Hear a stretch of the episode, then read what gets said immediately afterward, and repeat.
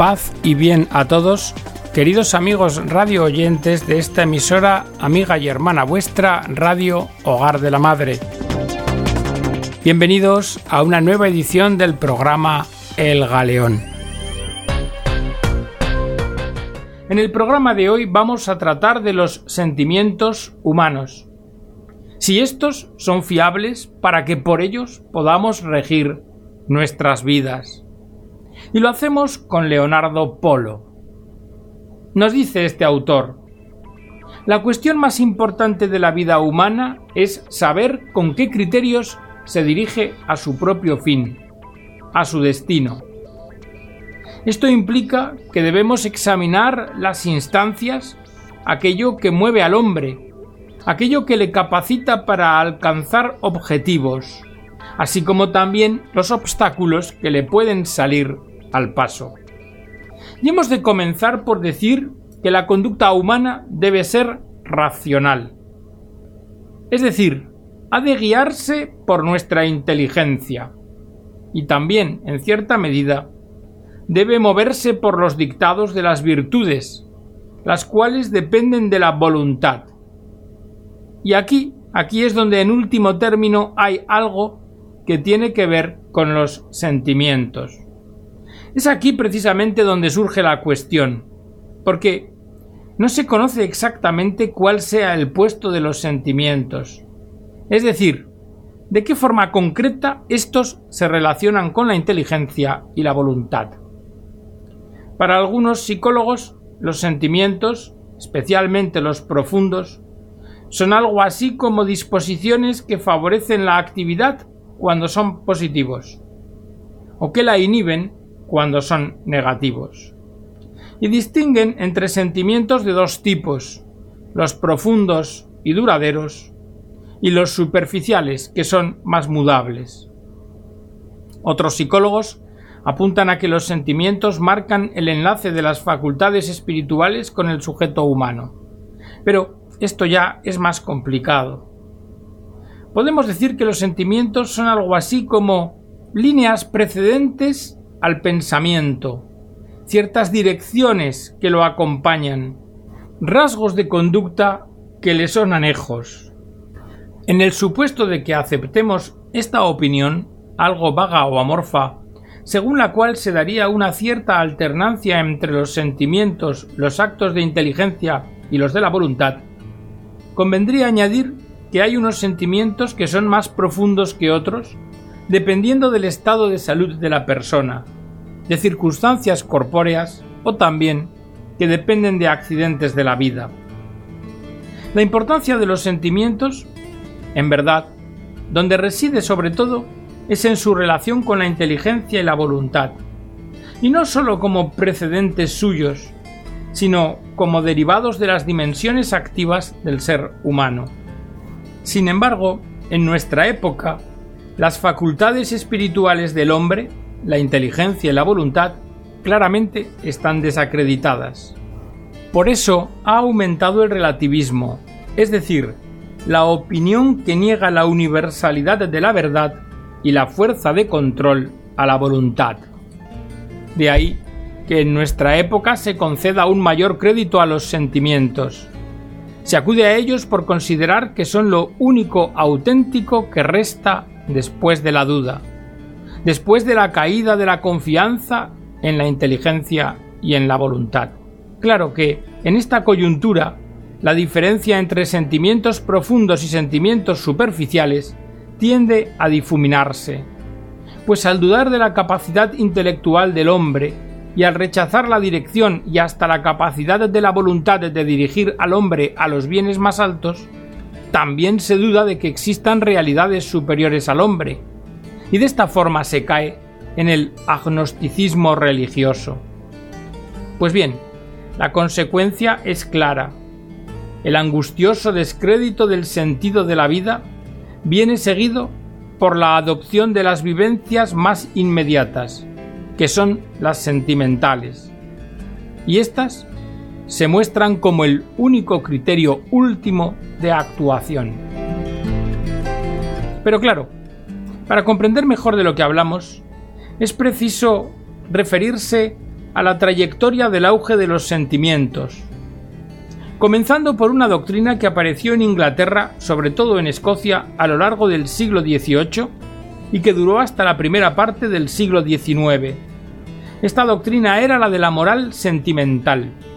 Y aludimos a esta doctrina porque los pensadores escoceses notaron, por una parte, que los sentimientos nos vienen como dados, que no los podemos, por así decir, sustituir, y por otro lado, que los sentimientos, aunque sean profundos, tienden hacia abajo, son dominantes.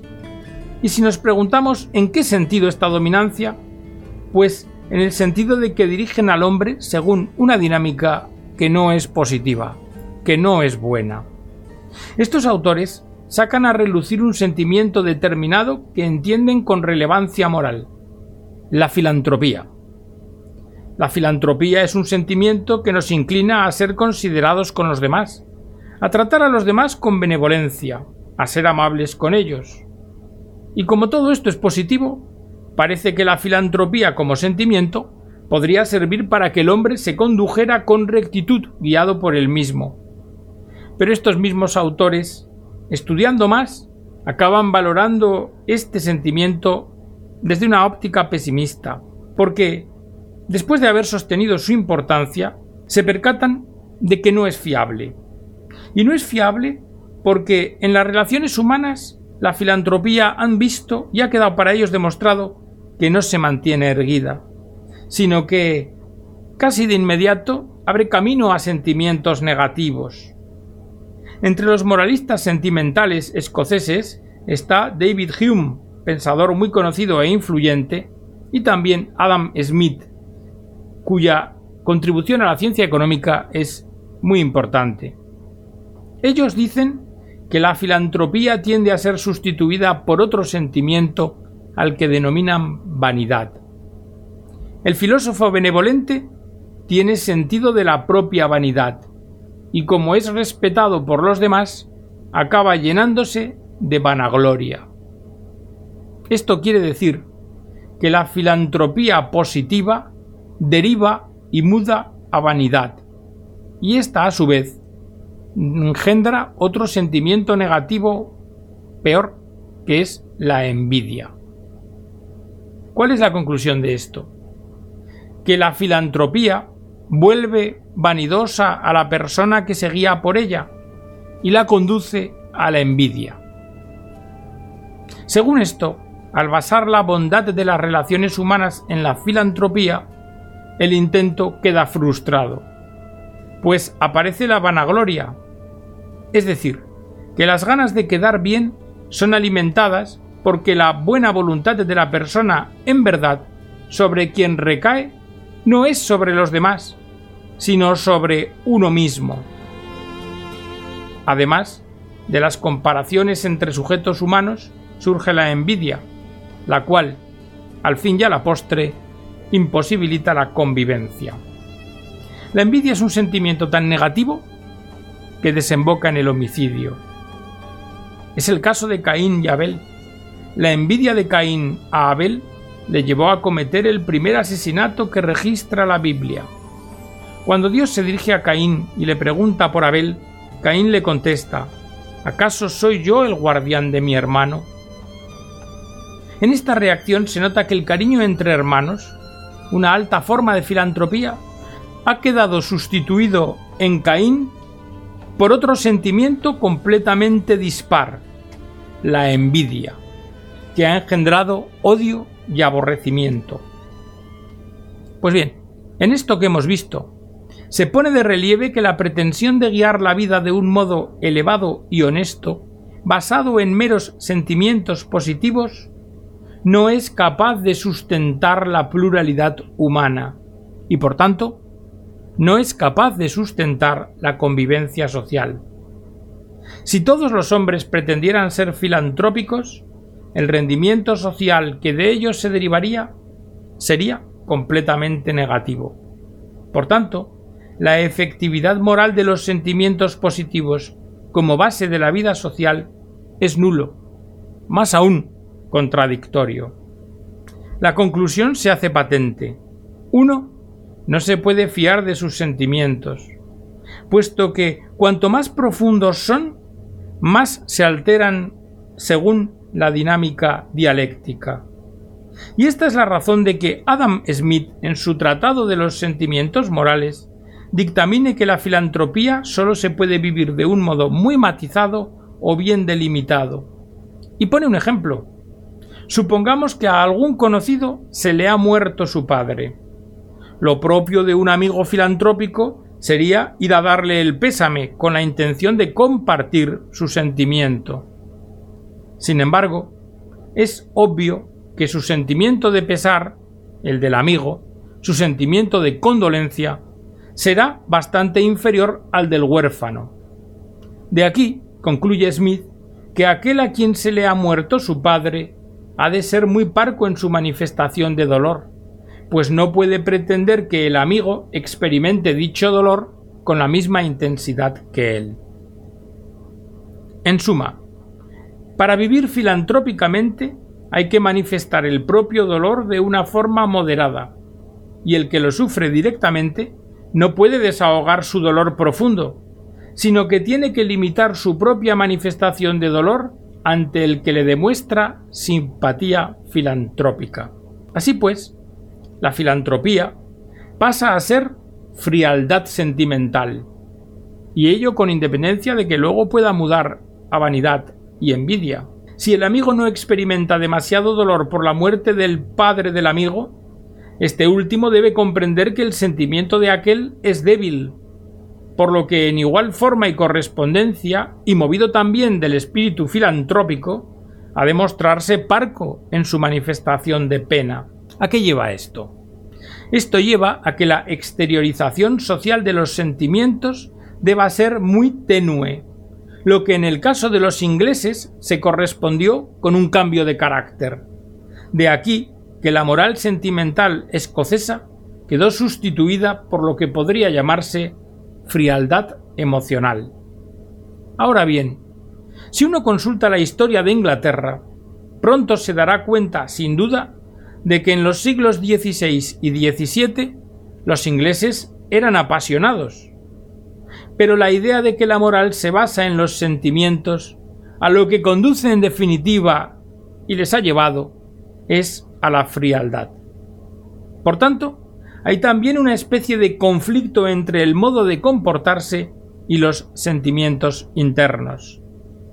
Es notorio que en la Inglaterra del XIX la moral victoriana implica una fuerte contención en la manifestación de los sentimientos.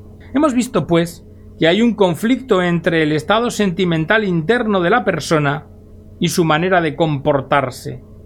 De ahí que los sentimientos profundos no puedan ser guía del comportamiento humano. Y a esta conclusión Adam Smith añade otra. Él piensa esto.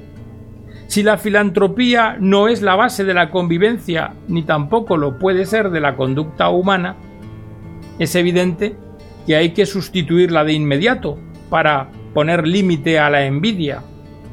Y entonces, ¿qué postuló Adam Smith? pues defendió que la conducta humana debe ser guiada únicamente por el propio interés, lo que dio lugar a la teoría del libre mercado. Conviene organizar la vida social eliminando los sentimientos y sustituyéndolos por las leyes del mercado. Solo así cabe esperar el logro de la armonía social. La teoría del libre mercado se inscribe en la convicción de Smith de que es imposible basar la vida social en los sentimientos. En nuestros días, por contra, se apela a los sentimientos porque se considera que son lo más vital, lo más interior, lo más auténtico y genuino que hay en la persona humana. Si el hombre tiene que guiarse por los sentimientos, ello se debe a que es el último recurso, la única y última vía que le queda después de haber hecho crisis la inteligencia y la voluntad. Claro, que guiarse por los sentimientos equivale a dejarse conducir en la vida por aquello cuyo desencadenamiento no somos capaces de controlar. Es por esto que a la moral sentimental siguió la moral victoriana con su frialdad emotiva, muy propia de la burguesía de negocios. Pero tras esta, el sentimentalismo actual comporta que el hombre en su conducta se atiene a lo que le gusta y evita lo que disgusta. ¿Y de esta suerte a dónde hemos llegado? Pues hemos llegado a la moral hedonista, que se guía por la búsqueda de lo que agrada. Es una moral que mengua los objetivos, porque los bienes meramente placenteros, que son los que se buscan, distan mucho de ser los bienes elevados. Si la filantropía terminó en frialdad sentimental y está en el cálculo de intereses, al final, la moral del placer es la fórmula de conducta de intensidad más baja. La moral hedonista inhabilita al hombre para su forma de vida más alta, para su forma de vida más íntima y verdadera, que es la donación de sí, la donación de uno mismo. Dejarse conducir por los sentimientos a lo que nos lleva es a una vida superficial que prescinde de las metas más altas. La consecuencia de ello, la sociedad de consumo, que se atiene a los sentimientos más sensitivos. Es decir, y lo podemos ver todos, aquellos que tienen que ver con el comer o con los placeres sexuales. A estos sentimientos la antigua filosofía los llama pasiones del alma, acontecimientos superficiales para el hombre, hasta el punto de que guiarse por ellos elimina cualquier ética o moral. Los anuncios de televisión, si os fijáis, se centran prioritariamente en mostrar lo agradable y lo desagradable. Ahora bien, si lo más importante en la vida son las emociones volátiles de algo que se consume, es claro que la persona ha perdido profundidad vital y a la vez se ha imposibilitado para conocerse a sí misma y también para conducirse a sí misma. Tras esta breve historia de los sentimientos en la época moderna y de la conclusión de la misma en la sociedad de consumo, en la que por cierto están inmersos los países industrializados y parece que es la aspiración de los demás, la única consecuencia posible es que no nos podemos conformar con ello. No podemos compartir el ideal único de ganar dinero a gran velocidad para poder retirarse cuanto antes y dejar de trabajar, dedicándose desde entonces y a jornada completa al dolce farniente, a la dolce vita, como dirían los italianos. Pero esta disconformidad a reducir la realidad de la persona a ser un simple consumidor o gozador de bienes, esta falta de acomodo con esta deficiente mentalidad actual solo puede ser real si se restablece la fuerza del espíritu. El hombre tiene que volver a aprender a pensar y tiene que volver a ejercer su voluntad. Y es más, en la medida en que crezca en ello y para su sorpresa, le surgirán, nacirán dentro de él sentimientos insospechados, sentimientos nuevos que derivan del amor a la verdad y al bien. Mirad, el amor a la verdad es propio de la inteligencia y no está solo. Se acompaña de sentimientos profundos con los cuales, a su vez, se incrementa y ratifica. El que no ama la verdad ignora esos sentimientos que nunca le acontecerán. Tan solo experimentará emociones que tienen que ver con la sensibilidad, las cuales, en el abuso, le llevarán hasta a la droga, última estación de la moral hedonista. Si me preguntáis que por qué, os diré que porque el hedonismo, al sentir y angustiar con su insuficiencia vital, recurre como escape a la exageración. De esta manera, sumerge a la persona en una dinámica que ya describió San Agustín en su día, la de la exageración hedónica, con la que se confiesa de forma clara que al hombre no le llenan suficientemente los placeres sensuales, y también que no está a su alcance el ejercicio de la voluntad y de la inteligencia. La experiencia del abuso hedónico tiene una contrapartida muy clara. cuya experiencia acontece, por poner ejemplos, cuando se bebe demasiado y al día siguiente aparecen los fuertes dolores de cabeza, o cuando se come demasiado y de seguido viene el malestar, o cuando las relaciones sexuales se exageran, dando lugar al despecho y a la cosificación del otro. Pues tratar a una persona como objeto de placer equivale a considerarla tan solo como una cosa. La consecuencia negativa de exagerar los placeres sensibles se llama estragamiento. Y este, el estragamiento, deja una sensación negativa que afecta tanto al espíritu como al cuerpo. Y se hace verdaderamente intensa y profunda esta sensación cuando tiene que ver con la droga, pues en el caso del drogadicto el estragamiento conlleva el deterioro completo del sistema nervioso. Pero volvamos al principio. Pretender guiarse por los sentimientos, lo hemos visto con claridad, no es válido. Ni la filantropía, ni la frialdad que la sustituye, ni el hedonismo que se centra en los sentimientos superficiales, son aceptables como guías de nuestra vida. Es preciso recurrir al amor a la verdad y a los bienes más altos, y hacer crecer con hábitos positivos nuestra capacidad de bien y de verdad. Es de esta forma cuando aparecen los afectos, unos movimientos más espirituales que los sentimientos. Y los afectos tienen un matiz espiritual evidente porque son despertados por el asombro, por la verdad y la admiración. El amor a la verdad lleva consigo un sentimiento que el hedonista no ha conocido, un sentimiento de admiración que une verdad y belleza. Admiramos. Y la admiración nos anima a seguir profundizando en la verdad. Vivimos así un afecto positivo muy superior a los sentimientos psicosomáticos. La admiración sustituye con ventaja a la filantropía. La verdadera dignidad del ser humano es su carácter de persona. A las personas se las ama con un amor que lleva consigo el gozo. Y el gozo es afecto espiritual. Es un afecto que desconoce aquel que es un hedonista, pues éste lo que siente es placer, mero placer, pero no tiene gozo. El amor es un acto de la voluntad que se goza en la verdad del otro, en su realidad personal.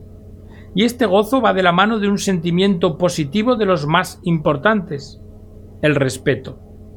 Pero un respeto entendido como valoración del otro en su dignidad. Un respeto que evita esa cadena de degradación de la filantropía en vanidad, de esta en envidia y de envidia en odio y aborrecimiento. Mirad, la conducta moral es moral en cuanto que es conducta guiada por la inteligencia y la voluntad, y donde la admiración lleva, en último término, a un sentimiento que acompaña a la adoración. Y así hemos llegado a la adoración. En la adoración intervienen la inteligencia y la voluntad que se dirigen al bien supremo el más admirable. ¿Cómo podemos concluir, pues, esta exposición? La podemos concluir con una frase. Es preciso recuperar la experiencia de la adoración. Y hasta aquí, queridos amigos, la edición del programa de hoy, en la que espero os haya quedado de manifiesto, utilizando la razón, que los sentimientos no pueden ser la guía exclusiva de nuestras vidas, porque ellos mismos son incapaces de serlo y solo pueden conducirnos al extravío. Me despido de todos vosotros, os emplazo a la edición del próximo programa y os deseo que hasta entonces Dios nuestro Señor os dé sus abundantes bendiciones.